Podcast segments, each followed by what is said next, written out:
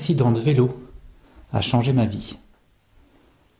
En mai 2021, je suis allé faire un petit tour de vélo. Comme euh, à notre habitude, tous les dimanches, j'ai créé un, petit groupe familial hein, avec euh, mon père, mes frères, mon beau-père. On s'appelle les cyclistes sympas. Un petit groupe dominical euh, qui se balade en vélo dans toute la ville, même les villes, villes alentours. Le principe est simple par ces cyclistes, ces cyclistes sympas, c'est de faire un petit regroupement euh, d'hommes et de femmes, puisque ma fille aussi est venue quelquefois avec nous faire un peu de d'exploration des, des, alentours. C'est de se dire que chacun vient avec le vélo qu'il a, sans chichi, sans prétention, et on va faire un tour tranquille, entre 1 heure à 2 heures, euh, entre 10 et 20, 25 km, et c'est génial. Seulement, au mois de mai, euh, j'ai 2021 donc.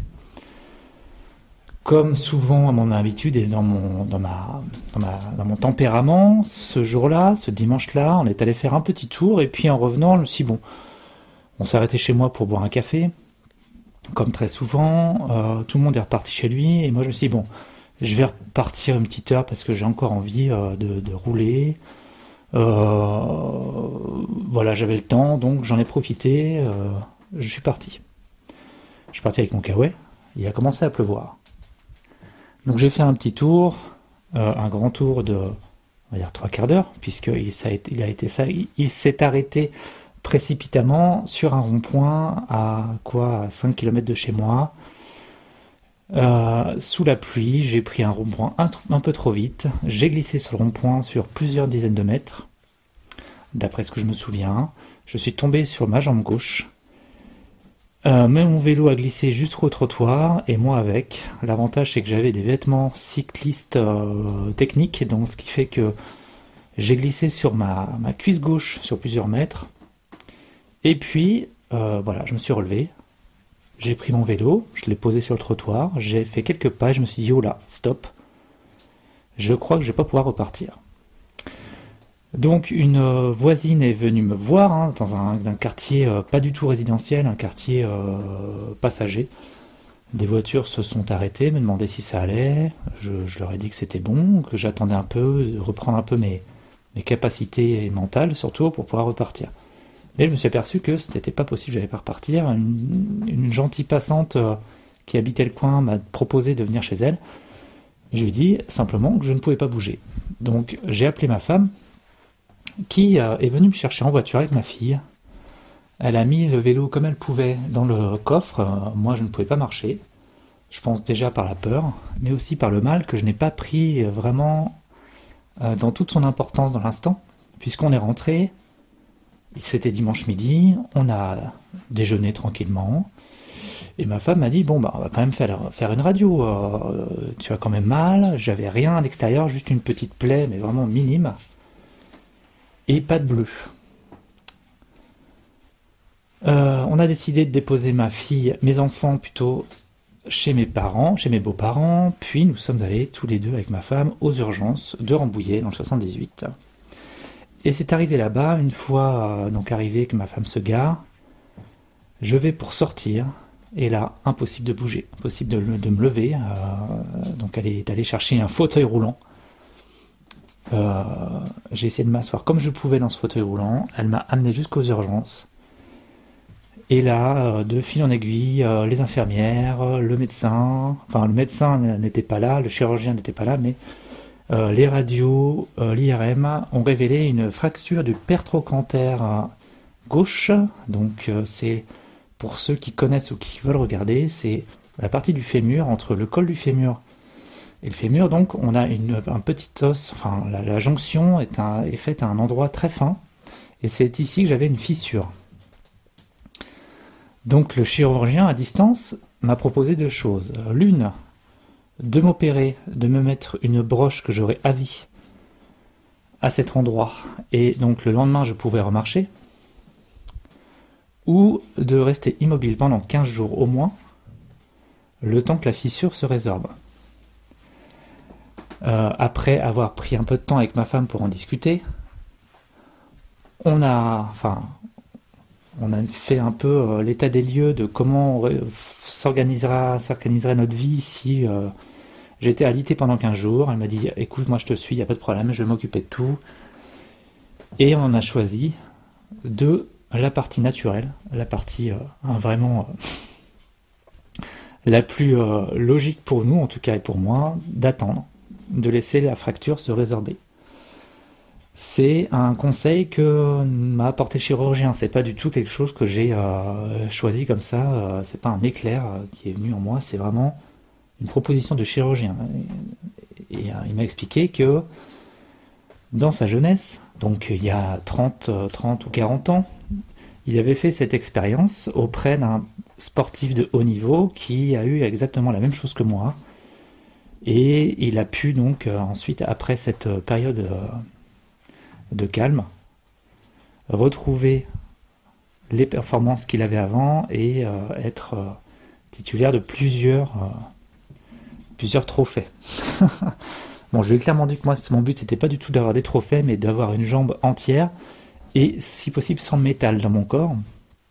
Donc, j'ai tenté ça. Et disons que c'est une chose que je voulais tenter moi-même aussi, de voir un peu les capacités du corps à se régénérer facilement, autant que possible, en apportant tout ce qu'il faut comme, euh, comme ressources alimentaires, euh, mentales et spirituelles. Et c'est donc c'était donc le bon moment pour tester ça en, à, grandeur nature, grandeur réelle. Donc euh, je suis rentré chez moi en ambulance. les ambulanciers m'ont amené jusqu'à la maison. Je suis arrivé en fauteuil roulant. Beaucoup de mal, j'arrivais pas du tout à me, à me lever c'est carrément mon beau-frère euh, qui m'a pris sur ses, épaules pour me poser sur un lit que mes beaux-parents m'ont prêté et euh, je suis resté donc euh, tout pendant 15 jours alité, sans bouger, la jambe bloquée dans un pas dans une attelle mais dans un un espèce de, socle en mousse pour pas que ma jambe bouge ni à gauche ni à droite. Donc je suis resté comme ça pendant 15 jours avec des piqûres d'anticoagulants qui étaient faites par les infirmières au début, puis après que j'ai appris à me faire, donc je me faisais moi-même. Et j'ai apporté à mon corps simplement du magnétisme. Euh, j'ai commencé par euh, un jeûne de 4 jours, donc j'ai pas mangé pendant 4 jours, et j'ai uniquement, je me suis uniquement hydraté de plasma marin, de jus de légumes et d'infusion pendant 4 jours, 4 jours de jeûne. Puis ensuite, j'ai apporté un peu plus d'aliments naturels, des bouillons que mon père euh, nous faisait, bouillons de légumes, des légumes crus, puis des légumes cuits, et au fur et à mesure, je me suis remis à manger des fruits. Donc j'ai pu tester ça, et donc 15 jours après, j'ai le médecin, euh, comment l'orthopédiste euh, euh, m'a proposé de faire une radio.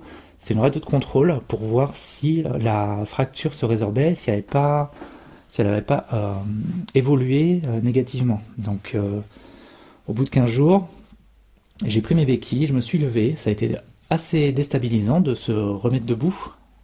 Une, une expérience assez, assez étrange. Et je suis allé avec ma femme jusqu'aux urgences pour euh, me faire une radio et un IRM. Et euh, quand j'ai vu l'orthopédiste, il m'a dit Monsieur, vous êtes un cas d'école. Votre euh, fracture s'est résorbée en un temps record. Et j'aimerais bien savoir ce que vous avez fait. Donc je lui ai expliqué simplement ce que je ce que j'avais fait. Et euh, de ce fait, il m'a dit en effet, c'est un cas d'école parce que c'est une chose qu'on apprend en, école de médecine. Euh, la, régénération du, de l'os est bien plus rapide quand on jeûne, quand on apporte des aliments vivants. Et, euh, il était aussi impressionné donc que j'ai moi-même testé ça sur moi en étant tout à fait serein. Alors pourquoi je vous raconte ça? En fait, cette expérience que j'ai eue d'accident de vélo a changé ma vie.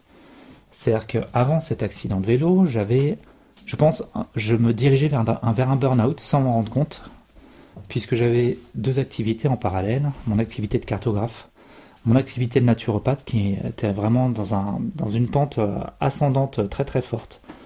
Je me posais même la question de quitter totalement mon activité de cartographe pour être naturo-énergéticien.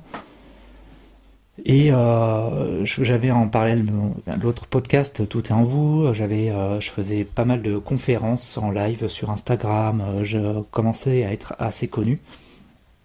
C'était vraiment très très motivant. Je rédigeais des articles pour, euh, pour des, revues et euh, je n'arrêtais jamais. Du lundi au dimanche, non-stop, de 7h à 22h, 23h, je n'arrêtais jamais. C'était, je ne m'étais pas rendu compte que j'étais en burn-out. Cette fracture a changé ma vie. J'ai arrêté mon activité de naturo-énergéticien. Je me suis remis au calme sur mon activité de cartographe. Et ça a permis de mettre en lumière le fait qu'il faut, il a, fallu que je, que je m'arrête pour euh, prendre, enfin, que ma conscience prenne, euh, prenne vraiment tout l'état de lieu de cette euh, suractivité. Et ça m'a permis de me dire, il faut que je me calme et que je me concentre sur notre future activité, nos futures activités avec ma femme, et donc, pendant ces 15 jours, enfin même deux mois, puisque mon arrêt complet était de deux mois, j'ai pu tester plusieurs choses sur l'alimentation, sur euh, l'énergétique, sur le développement personnel. J'ai pu lire beaucoup de choses, j'ai pu me reposer. Et c'est arrivé à un moment donné, comme on dit, une fracture. C'est une fracture dans ma conscience. Je suis passé d'un état de suractivité à un état où je m'aperçois que quand on aime quelque chose, il n'y a pas besoin forcément d'avoir une suractivité, juste prendre le temps de faire les choses comme il faut, euh, laisser les choses infuser pour que d'autres arrivent. Elle a cette fracture a complètement changé ma vision du temps. Euh, avant, je n'avais pas du tout euh, cette conscience qu'il fallait que les choses prennent leur temps d'infuser, que la réflexion avait un temps important aussi de, euh, avait, avait, une importance d'exister, que ça servait à rien de courir après le temps. Et je me remercie d'être tombé, d'avoir eu cette fracture corporelle, pour me rendre compte que j'avais aussi une fracture mentale. Donc maintenant, je prends mon temps pour tout ce que je fais. Je réfléchis, je prends le temps d'infuser, ça prend le temps d'infuser dans ma tête, et ensuite je rentre en action s'il y a besoin, si je sens que c'est juste. Le corps envoie des signaux plus ou moins importants, et généralement quand il y a un signal qui vous semble très fort, que ça rentre dans la chair, même jusqu'à l'os, c'est que clairement il y a quelque chose dans la vie qui ne va pas du tout. Et le corps est là en toute intelligence pour vous le rappeler. Donc si vous êtes, si vous avez un cancer, si vous avez euh, des pathologies graves, si vous n'arrivez pas à avoir d'enfants, si euh, en tant qu'homme vous êtes stérile, toutes ces choses qui, sont graves parce que ça met en, péril votre vie, celle des autres, c'est que l'univers vous envoie un message où il faut prendre votre temps, du recul sur votre vie et d'essayer de voir dans vos, dans vos histoires familiales s'il n'y a pas des choses à éclaircir. Si ce sujet vous intéresse, n'hésitez pas à me contacter en message privé et je pourrai sûrement vous aider, vous guider vers peut-être un mieux-être. Allez, à plus. C'était Cyril Husnet, Barefoot Cyril, pour le podcast Courir 24 heures.